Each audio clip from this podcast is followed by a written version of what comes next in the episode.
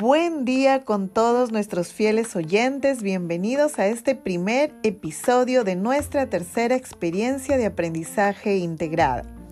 Asumimos acciones para preservar la salud y el ambiente. La situación significativa de la que vamos a partir es la siguiente.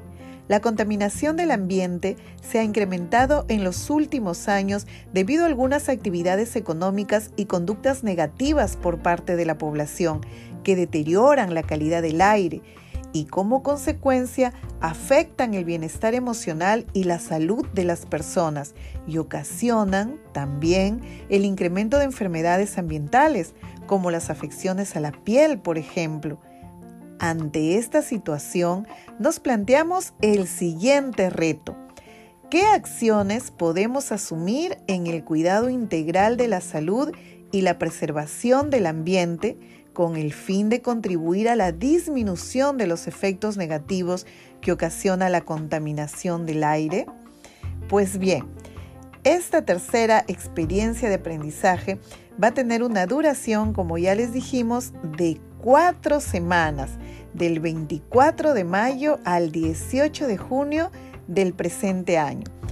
Su periodo de ejecución, pues, es de cuatro semanas. Empezamos en mayo y terminaremos ya en el mes de junio. Eh, esta actividad, esta experiencia va a ser abordada tanto por los grados de tercero y cuarto de secundaria correspondientes al séptimo ciclo de la educación básica regular. Va a abarcar las áreas de comunicación, de desarrollo personal, ciudadanía y cívica, ciencias sociales, matemática, educación física y ciencia y tecnología.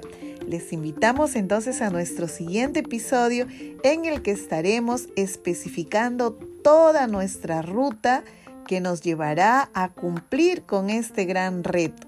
Y también estaremos conversando de manera muy específica sobre el producto que queremos lograr. Por hoy les vamos a adelantar pues que lo que queremos lograr al final de estas cuatro semanas de aprendizaje es comunicar y argumentar a través de un podcast las acciones personales y familiares que estamos realizando y las que podríamos proponer para disminuir los efectos de la contaminación del aire en la salud y el ambiente. ¿Lo vamos a lograr? Eso lo vamos a ir evaluando en el próximo episodio. No se lo pierdan.